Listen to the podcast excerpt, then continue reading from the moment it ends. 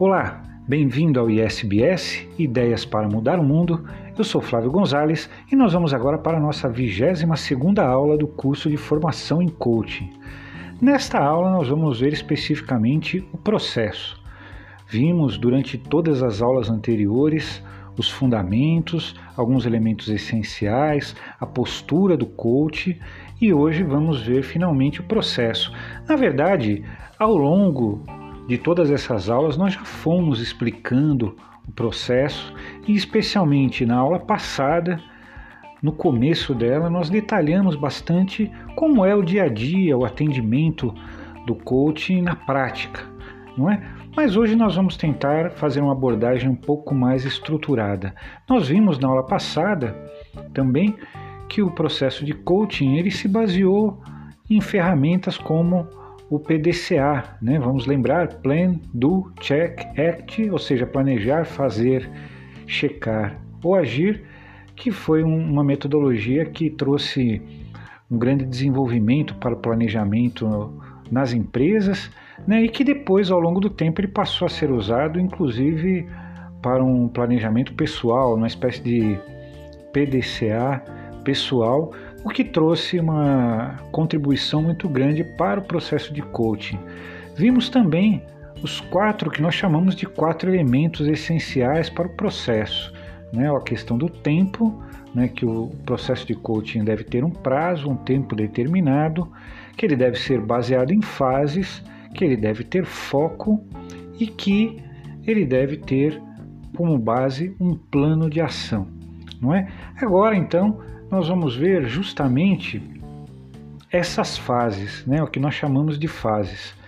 Claro que não existe um padrão rígido e nem é para existir um padrão rígido quando nós falamos no processo de coaching. Por quê? Porque cada cliente é único, cada pessoa é única, cada coach traz a sua necessidade e nós temos que não adequar o nosso cliente ao nosso processo, mas pelo contrário, adequar o nosso processo para que ele se ajuste à necessidade daquele cliente, né? Isso que é fundamental. O centro do processo é sempre o cliente. Mas para a gente ter uma abordagem esquematizada, nós vamos apresentar aí o processo de coaching em algumas fases, né? Então, o primeiro que nós vimos é a identificação de metas ou problemas. Né? Quando falamos problemas aqui, não se deve cometer o equívoco de supor que o, que o método, né, o processo de coaching se aplique apenas a pessoas com dificuldades que precisem ser corrigidas. Né?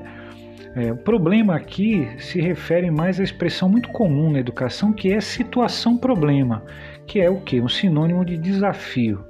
Né? Desejar buscar outro patamar superior, melhor, é um desafio, uma situação que gera desequilíbrio, pois exige a aquisição de novas habilidades para que seja atingido. Da mesma forma, como realmente resolver situações que estão trazendo algumas dificuldades, seja no âmbito pessoal, seja no âmbito profissional ou no âmbito pessoal, como vimos né, e pretendemos retomar um pouco mais à frente, de uma forma mais aprofundada.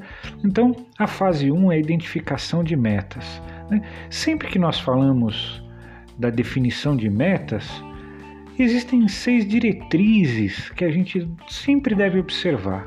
A primeira delas é: deve-se sempre evitar metas generalizadas e abrangentes demais, que sejam muito difíceis de atingir ou definir. É? Então, nós vimos aí desde o começo do nosso curso que muitas vezes a pessoa chega com uma meta um pouco abstrata, né? Olha, eu preciso mudar de vida, né? eu estou cansado de tudo isso, eu quero virar página, né? eu quero é, mudar de carreira, enfim, são questões muito abrangentes e faz, faz parte que, que a pessoa tenha é, este olhar. Agora, nós vamos ajudar a pessoa a traduzir isso em coisas mais objetivas, mais específicas, né? É o que nós chamamos de tangibilizar, ou seja, nós vamos pegar algo que é um pouco mais abstrato, vamos tentar é, reduzir a elementos mais objetivos para que a gente possa, a partir daí, traçar metas. Né? Porque você fala mudar de vida, você pode pensar em tantos aspectos que fica algo muito abrangente. Né? Você tem realmente que especificar. Né? Então, essa é a diretriz número um quando se pensa em metas. Segundo, as metas devem ser, então, consequentemente específicas, não genéricas. Né? Três, as metas devem ser significativas para o cliente e não ancoradas simplesmente na expectativa dos outros.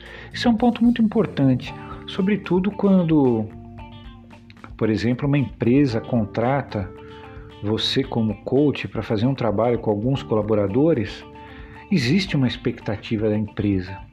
Mas o nosso compromisso, embora seja com a empresa nesse caso, ele não pode se sobrepor ao compromisso maior, compromisso ético de atender o cliente, que é a pessoa que realmente está ali na nossa frente, o nosso coach.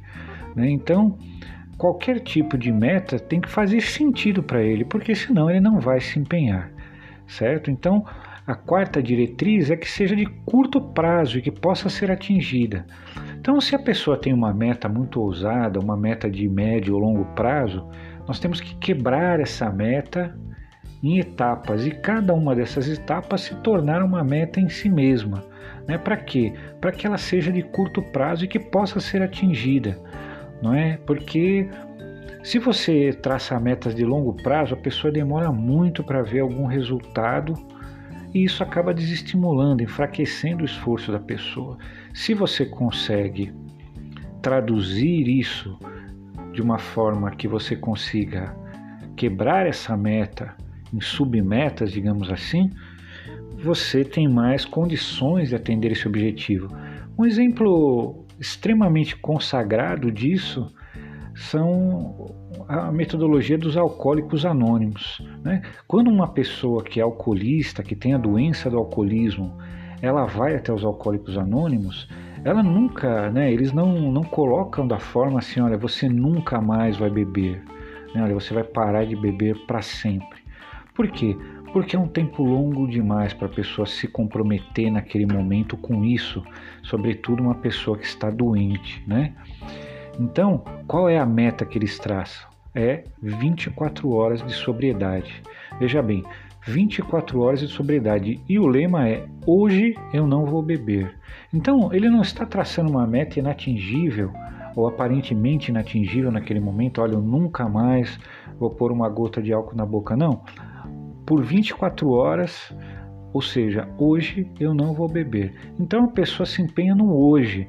E há inclusive pessoas dentro dos alcoólicos anônimos que, mesmo hoje, acham uma meta grande demais, uma meta ousada demais. Então a pessoa ela se propõe a metas de mais curto prazo ainda. Olha, até a hora do almoço eu não vou beber. Porque aí a pessoa vai vendo que ela vai atingindo as metas e vai sendo estimulada a continuar. Então, hoje eu não vou beber. Quando chegar amanhã, a pessoa vai dizer de novo: olha, hoje eu não vou beber. Então, a meta tem que ser de curto prazo. Né? As metas de longo prazo, aí já pensando na diretriz 5, né, as metas de longo prazo são necessárias para um desenvolvimento mais amplo. Né? Elas devem, no entanto, ser a consequência e soma de diversas metas menores, é o que nós acabamos de falar. Não é? Então, talvez a meta maior daquele indivíduo, daquela pessoa, no caso, por exemplo, dos alcoólicos anônimos, é que ela nunca mais vai beber. Mas esse nunca mais vai ser traduzido em um dia de cada vez. Né? E aí a pessoa vai sendo premiada né, dentro da metodologia muito bem sucedida dos alcoólicos anônimos ela vai sendo premiada na medida em que ela ficou um mês, três meses, um ano, né, sem beber, mas sempre a partir de uma meta mínima que é o hoje, não é?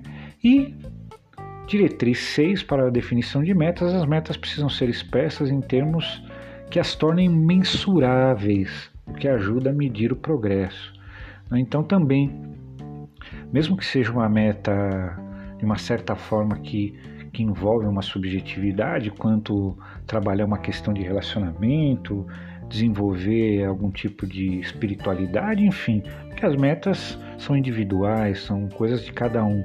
Mas preferencialmente que a gente consiga traduzi-las em aspectos mensuráveis para que a gente possa avaliar o progresso. Né? Então, mais uma vez pegando esse exemplo, né? olha, 24 horas de sobriedade, quando der meio-dia de amanhã, eu vou ter concluído o primeiro dia que eu consegui estar 24 horas sóbrio.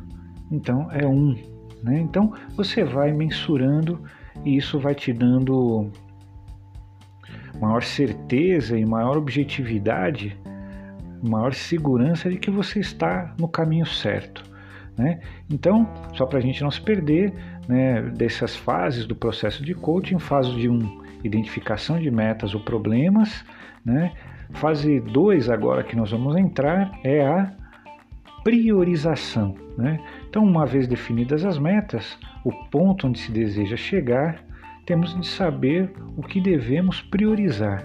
Não é porque muitas vezes se a pessoa ela fala assim, olha, eu preciso mudar meu desempenho, eu preciso melhorar, é, enfim, minha carreira profissional, né? Também nesse aspecto se tornam coisas muito abrangentes. A hora que você vai traduzir isso em, em metas mais objetivas, é, mais específicas, como a gente viu, muitas vezes isso vai dar vai dar 10 elementos, né? A pessoa tem que corrigir 10 aspectos na vida dela, tem que trabalhar em 10 frentes para ela poder atingir a meta. Mas só que ninguém muda tudo de uma vez. Isso é uma premissa do coaching que nós já vimos. Então é preciso priorizar, quer dizer, onde que nós vamos atacar primeiro.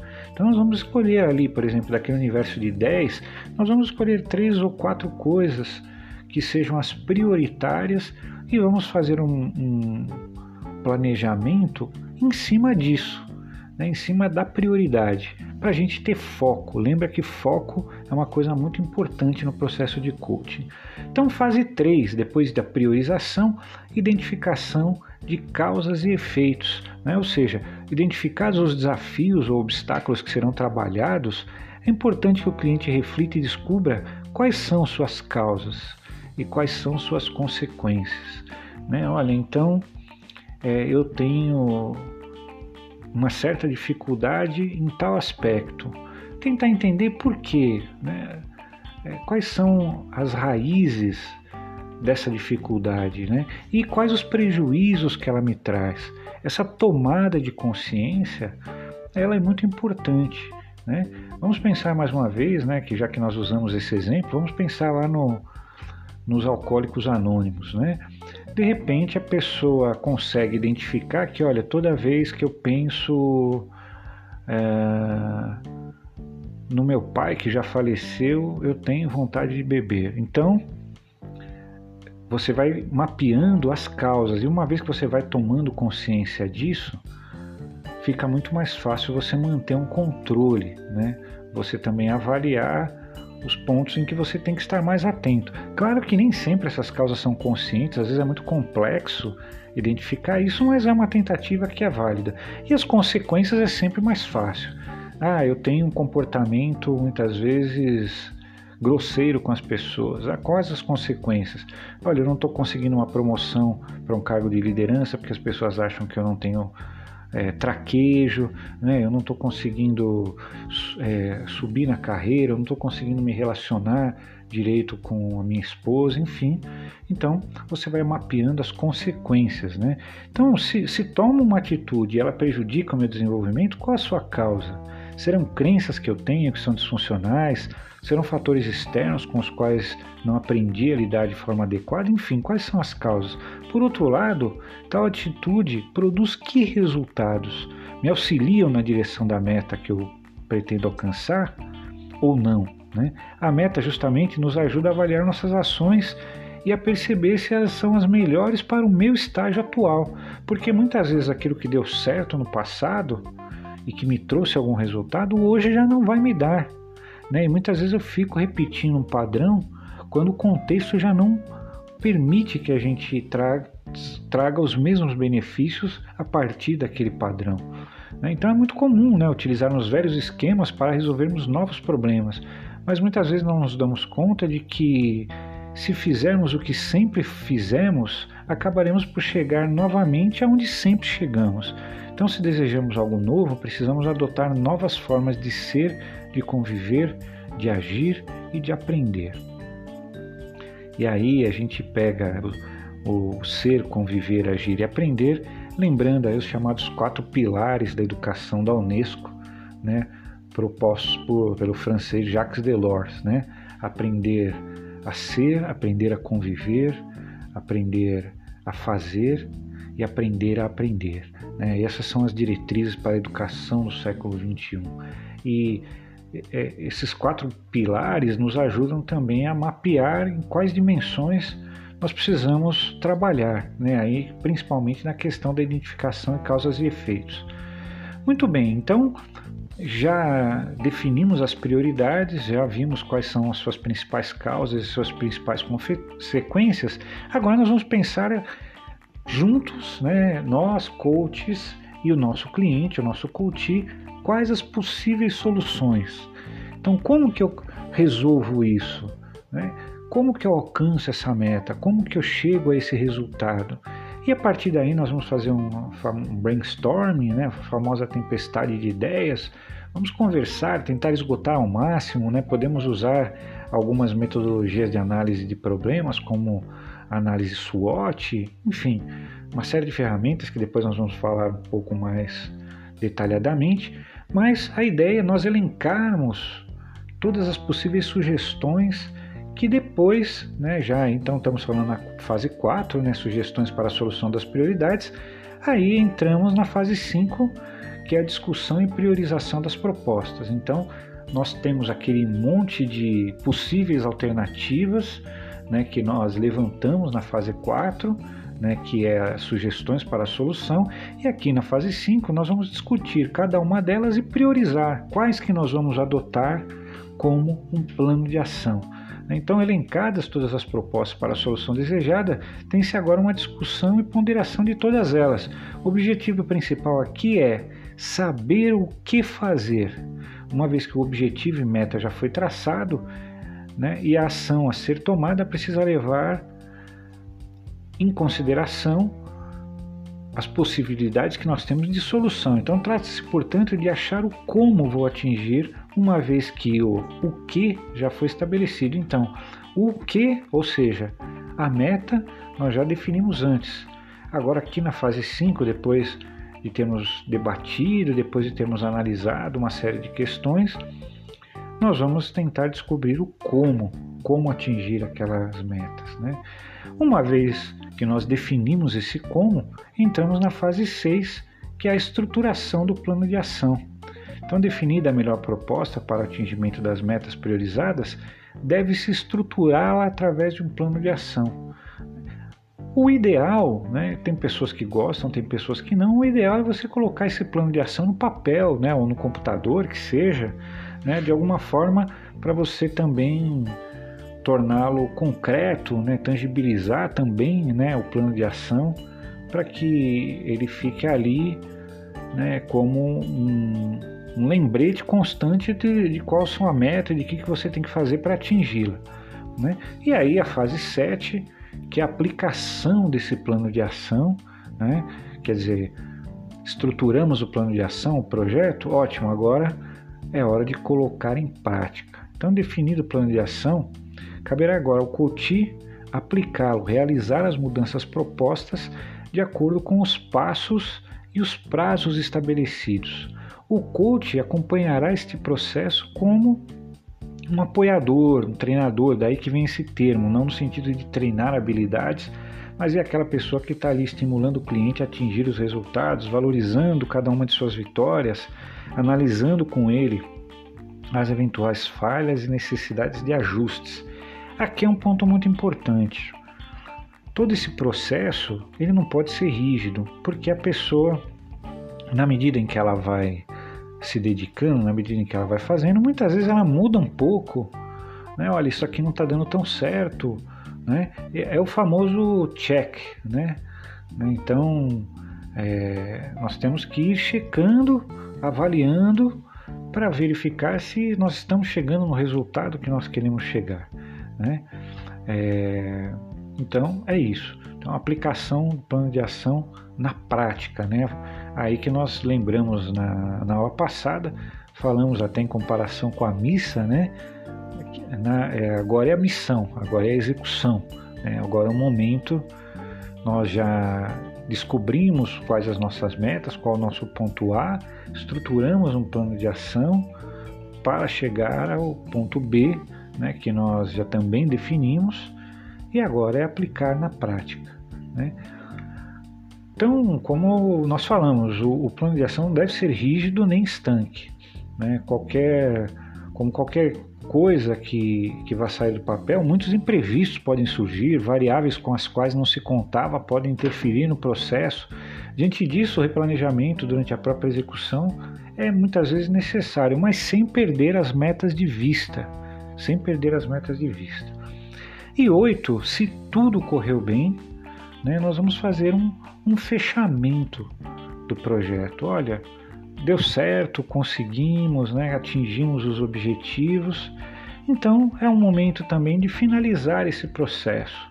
Não é muitas vezes é, é interessante que haja uma apresentação até feita pelo próprio cliente, né, para você dizendo, olha, então eu cheguei aqui com tal condição, né, conseguimos juntos descobrir tal tal cenário que eu estava imerso né? Depois definimos o cenário no qual eu queria estar, aonde eu queria chegar, traçamos um passo a passo, traçamos uma meta e chegamos lá. Ótimo, resultado, né?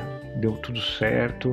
Então é o melhor que pode acontecer num processo de coaching. Né? Agora, nesse momento também é, é um momento muitas vezes da gente reavaliar o que ficou para trás, o que não deu certo, né? o que precisa ser melhorado e muitas vezes retomar o processo de novo desde a fase 1, continuando o processo de coaching agora com aquelas outras prioridades que nós deixamos para trás, né? Vamos lembrar que nós falamos, olha, a pessoa tem 10 coisas para mudar, nós focamos em três, ela conseguiu, né? Então agora faltam sete, vamos, vamos voltar para a fase 1 e replanejar, e, enfim, né, isso vai um ciclo de desenvolvimento que muitas vezes uma meta de longo prazo pode levar muito tempo. Né? Quando é uma mudança mais objetiva, mais rápida, às vezes é um processo mais, mais simples e que você consegue realmente cumprir isso num curto prazo e fechar e, pô, obrigado, foi muito importante a nossa parceria quando eu precisar de você, estaremos juntos, né? Enfim, isso é muito bacana, né? Esse processo, né? Alguns coaches costumam, vamos supor que teve um fechamento bem sucedido, alguns coaches costumam fazer um, um trabalho depois de passado um mês, né? Dar uma ligada, dar um dar uma conversada, olha, tá tudo bem, as coisas estão indo bem como você gostaria, enfim, é uma forma também de, de mostrar que você se importa, né? que você é, está realmente torcendo para o desenvolvimento da pessoa e também uma forma de você fidelizar esse cliente, porque amanhã ele pode precisar, alguém pode pedir uma indicação e ele tem você como uma referência. Isso é muito bom. Né? Então, é, vamos só para a gente não perder esses, todas essas coisas, né? É, vamos lembrar, então, resumindo a, a, aula passada e esta, né?